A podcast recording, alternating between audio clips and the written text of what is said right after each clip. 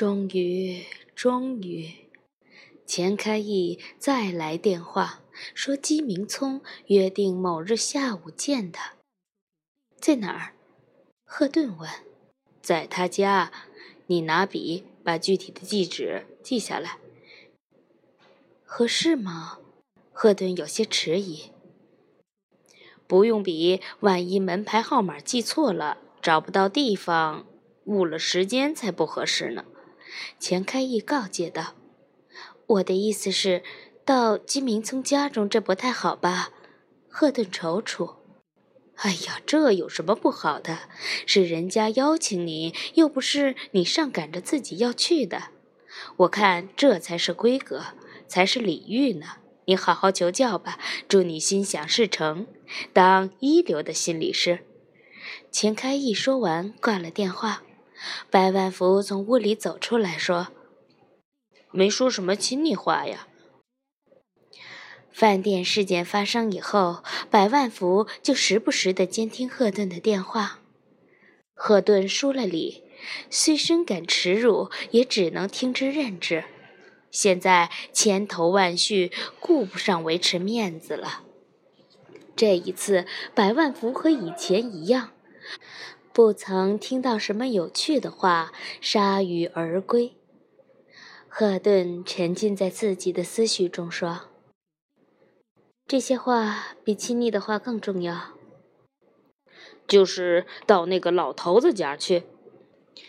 如果你能替我解决问题，我就不用去那老头家了。这老头有人家传说的那么神吗？但愿是吧。”约定的那一天到了，赫顿临出门的时候，难得对梳妆镜照了一番。他希望在一位心理学权威眼里显得专业而有朝气。可惜镜子里的自己面色菜黄，头发干枯，眼角已经折起了皱纹，如同一本浸着雨水的旧书，不忍促读。管他呢，又不是选美。赫顿索性破罐破摔地出了门。金明聪的家在附近的一处花园别墅里，光是进门就费了一番周折。门卫对讲机和教授家联系，得了那边的认可，才将赫顿放入院内。在城市浩瀚的琼海中，有一些富贵的岛屿超拔其中，舒适、安宁、雅致。香喷喷的，赫顿沿着鹅卵石的小径往前走着，突然就怀疑起自己这样执着是否值得。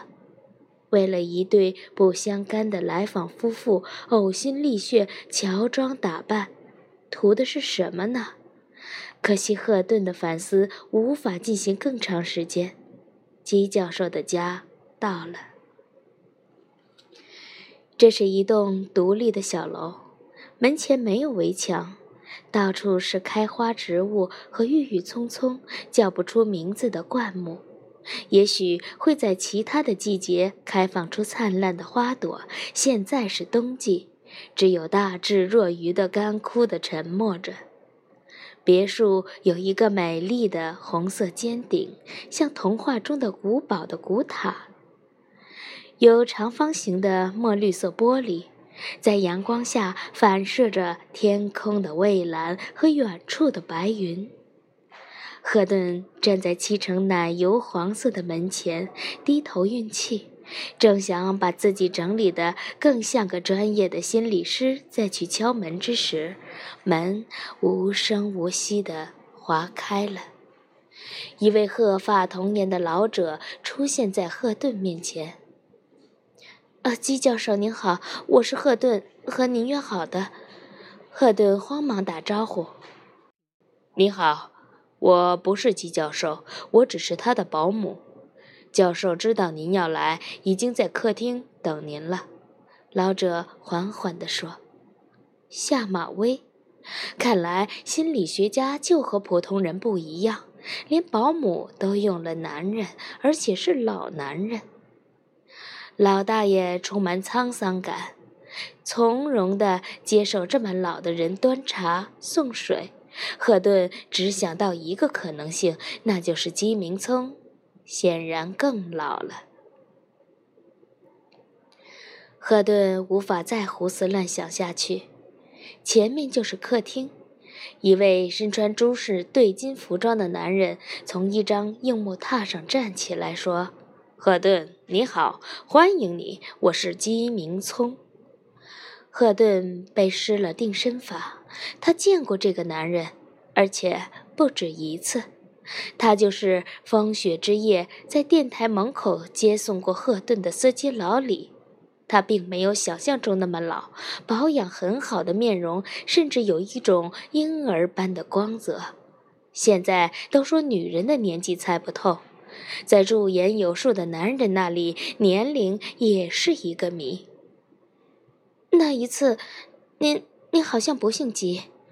赫顿完全被惊呆了，喃喃的自语：“是的，那一次说我自己姓什么，我已经忘了。”好像是姓李吧？他风趣地说：“李是个大姓，是我最容易拿出来的姓氏。”赫顿呆呆地站着，好像玩偶。后来，您又到过我的诊所？是的，那两次是假的，但这一次是真的。我是金明聪。姬教授和赫顿握手，他的手宽大温暖。在那个雨雪霏霏的夜晚，这双手也曾给赫顿同样的厚重感。季教授，第一次您为什么找我？您说您是司机，您还提到了沙鹰。对于赫顿来说，眼前的问题似乎还没有久远的问题更重要，或者说，如果不把久远的问题搞清楚，眼下的问题更没有着落了。姬教授说：“好吧，我就先解开疑团。我住在这个地方，就算闹市中的穷乡僻壤了。每次你播出节目的时间，正是工作一天之后散步的时候。我喜欢你的声音，知道你的名字之后，又从你和听众的对答中得知你正在报考心理师，而我正是考试的出题者之一。”白发仆人给两人端上茶水。金明聪说：“老张，谢谢你。我和这位女士要谈些私密的话题，你休息一下吧。”老张无声无息地掩上了门。喝这样一位老人端上来的水，让人不忍下咽呢。金明聪笑笑说：“他并没有你想象的那么老，他是少白头。”又怕染发致癌，所以他顶着一头渊博的白发，完全不顾及这样会让我陷入不仁不义的境界。常来的朋友都知道这个底细，也就安然了。好了，不说他了。我看您好像要问什么，请继续吧。我是您千百考生中的一个，就算是您知道我在参加这类的考试。您还是很难解释请我吃饭的那件事。记得你当时就没有说清楚。今天你拿出这个理由，还是不能让我信服。以这样语气和大师对话，实在不够礼貌。赫顿只觉得金明聪很亲近，想到哪儿就说到哪儿，全无了平日的韬略。好在金明聪大人海量，再加上心理学家本来就别具一格，并不在意赫顿的刨根问底。你问得好。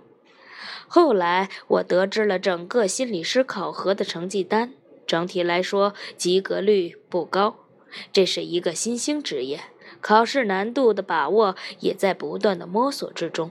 作为出题老师，我对此负有责任。我要求把分数分布报告给我，并抽验了部分的卷子。很凑巧，把你的那张考卷拿了来。我注意到一个名叫赫顿的学员分数很好，在好几门考试中都名列前茅。动听的女主播和刚刚出炉的心理师是同一个人。这两个身份都让我对你产生兴趣。于是突发奇想，打算在你完全不知情的情况下查看一下优秀学生的状况。于是就有了风雪天请你吃饭。记得你好像问过我为什么会接你，我说了几个你同学的名字，有一个和你的考号是连在一起的，就蒙汗过关了。要知道，心理学家是这世界上最神奇的人。怎么样，你的求知欲满足了吗？这个男人充满了成熟的秋天的气息，面部轮廓柔和，但眼光很有杀伤力。带着洞穿一切的尖锐，赫顿这才明白自己原来早就成了心理学家的观察对象，好似秦岭山脉中的那些脖子上挂了项圈的大熊猫。他默不作声，一时无法适应这个关系。突然，他又想起来：“那您后来化妆成抑郁症病人到我的诊所去，又是为什么？” 哈哈哈哈。这就更好解释了，因为是朋友辗转的拖来，希望我给一个刚开业的心理师以指导。你知道这种请求多得很，我一般都回绝。他们提到了你的名字，我想起你是个高材生，但我不知道你在书本上学的知识在实践中是否有用武之地。我要亲自考核一下。你为什么要这样做？姬明聪微笑了。心理学家观察整个人类的行为，借以推测他们的心理，借以预测他们的将来，这本身就充满无穷的乐趣。我猜你一定也因为这种乐趣才来找我吧？不是因为乐趣，是痛苦。我走投无路了。如果不是因为乐趣，真的走投无路了，你可以放弃，没有人能拦住你。如果我要放弃，就不会费尽心思找您了，请您指导。好，我欣赏你这种为了来访者的利益而不懈追求的精神。那么从现在开始，我答应帮助你，不过有一个小小的要求，需要说在前面。您尽管说，我辅导你是要收费用的。我知道，不知老师要收取多少钱？不一定是钱，也可能是其他的东西。因为我们必须有一个明确的关系，否则你以为是一个善举，会影响我们的督导进程。赫顿很感激金明聪的专业精神，说道。我会支付的，只要我支付得起。你以为我是什么？地主、老财、资本家？我是个科学家，讲究公平，当然会让你支付得起。另外，所有的过程要保密。我知道，老师，您放心好了，我一定以专业的精神接受您的督导。好吧，开始，请随我来。说着。金明聪站起身来，赫顿打量着他刚刚站起的木榻。这个床挺有意思的，哼，以前是用来抽大烟的。赫顿吓了一跳：“您怎么有这种东西？”心理学家可以有任何东西。您祖上传下来的，看来你对这个榻还挺感兴趣。我祖上没有这么坏。是从旧货市场淘来的，多脏啊！外表脏可以刷刷，没有一块木头本来就是脏的。所有的树都是洁净的。赫顿心想这句话很有哲理。大师和普通人就是不一样。他不再作声，跟着金明聪往前走，到了一间不大的屋子里。屋子里面陈设很简单。墙壁洁白，窗帘在微风的浮动下轻轻抖动，发出极为细碎的声响，犹如金鱼吐出的气泡在空气中破裂。在屋子靠墙的地方摆放着一张舒适的长沙发，猩红色，极为醒目。我就坐在沙发上吗？这不是普通的沙发，是弗洛伊德榻。我的诊所里也有，只是和您这张不大一样。其实弗洛伊德榻可以有各种形状。当然，弗洛伊德在自家的诊所里给来访者做精神分析，用的就是普通的沙发。如果说要有什么要求的话，那就是舒适、放松。老人家去世之后，心理学家们把这种椅子命名为弗洛伊德榻。在一些电影里，这种让人能够仰卧的床被描述得很神奇。其实就形状而言，没有什么大不了的。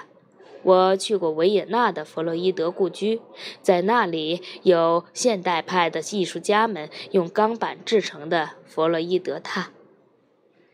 听到这里，赫顿不由得惊呼起来：“钢板，多寒冷和坚硬啊！”也许这正是弗洛伊德榻的本质。在很多人眼里，睡在这张沙发上就是一种惩罚。不过，一个献身学术的人就没有权利像旁人那样生活。赫顿听得心惊胆战。我现在就要躺在弗洛伊德榻上吗？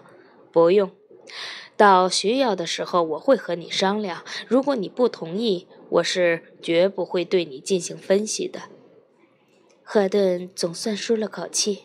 那天还很遥远，起码目前不必。姬明聪面对着赫顿坐下，说：“谈谈你要求督导的案例吧。”那天晚上，赫顿值班。他给自己预定的下班时间是二十三点。二十二点五十九分的时候，电话铃响了。夜晚的铃声就像雾气中的红灯，格外的振聋发聩。赫顿拿起听筒时，心还砰砰跳着。“您好。”半夜三更的给你们打电话有什么好的？对方是个女的，声音细弱挣扎，好像从地狱里抛上来的一根游丝。有什么事需要帮助吗？赫顿已经长了经验，判断这很可能是真正的来访者。你是什么人？对方以不信任的口气问。我是这里的工作人员，是一般前台的服务还是心理师啊？对方悲痛但并不糊涂，警觉性很高。这么晚了，已经没有什么前台服务了，我就是心理师。你干嘛还不下班？业务很多，正在加班。赫顿说，心想这也不算谎话，接听电话也是业务。啊。那我想问问你，要是我到你那里面见见心理师行吗？当然行，太行了。赫顿喜出望外，但又不能表露，拼命克制着喜悦说：“行。”他不能说更多的字，怕泄露了快意。明天行吗？行。赫顿又是简短回答。我能知道是谁给我做吗？女人继续追问。啊，我们这里有很多位心理师，您希望什么样的人为您做咨询呢？女的。对方很快回答，看来是既定方针。可以。我能知道他姓什么吗？为什么需要知道他姓什么？难道挂专家号的时候？不需要知道是哪位专家吗？明天见到他，我也好打个招呼，不然显得我多没礼貌。姓贺，那我明天上午九点到你们那儿去见贺老师。赫顿接着告知了诊所的具体地址，然后说：“请您准时来，我等您。”那女人片刻的沉默后，说道。请问您贵姓？免贵姓贺。女人的声音一下子严厉起来，和刚才的柔弱无骨判若两人。这么说，明天的心理师就是你了？是我。那你刚才为什么不直接告诉我？赫顿也火了。你来做咨询，有人给你做不就得了吗？为什么如此盘问挑剔？就说刚才并没有问我，所以我就没说。您问到我了，我就告诉你。我不知道这有什么不合理。女人又问：“你是哪个学校毕业的？”“我是国内的学校毕业的。”赫顿玩了一个花招，他并没有直接告知是哪所学校，他实在没有那样正规学校的学历可以拿得出手。但你不能说他的回答不正确。他的确是中国的学校毕业的，哪怕是小学。电话那头的女人上当了。她本意是想知道赫顿的心理师是不是在国外上过学。既然答了中国，也就不再追问了。你是什么学位？这下可戳中了赫顿的软肋。不过，赫顿早有防备，给软肋穿了一套铠甲。他反问：“这个问题对您很重要吗？”“是。”“为什么那么重要？”“国外都是有心理学博士学位的人才做心理师。”赫顿明白这话隐含着强大的杀伤力，他索性挑明潜台词。你的意思是说，如果不是博士毕业，就没办法做心理师了？女人气馁了。当藐视一个人又被那个人看穿时，只好否认。我不过随便问问。您问的很对，您对这件事的了解也挺全面的。光有学位不能保证水平就是一定高的，您说对吗？对，对。水平还是第一，文凭不是最重要的。我没有博士学位，但是我是负责任的心理师。直到这时，赫顿才把自己的真实情况说出来，听得出对方有些失望，因为前面已经做了铺垫，也只有接受这个事实。我还得问问你们如何收费？看来这是他最后一个问题了。赫顿报出了定价。哦，这么贵啊！能买上几十斤猪肉了，是够贵的。你也这么觉得？是啊，我也这么觉得。这还不好办，店是你开的，要是觉得贵，降下来不就得了？我是觉得贵，可我降不下来。如果降下来，你现在半夜三更的打电话就找不到人了，因为我这儿关张了。所有的成本核算下来，就得要这么多钱。如果您觉得不值，您可以不来；如果您觉得吃肉可以解决您的问题，您就买上半扇猪好了。赫顿破釜沉舟：如果你要来，你就来；如果你不打算来，你就别来。墙上的挂钟马上就要到零点了。好，我明天上午九点到。那女人下定了决心。好，那明天上午九点，我等您。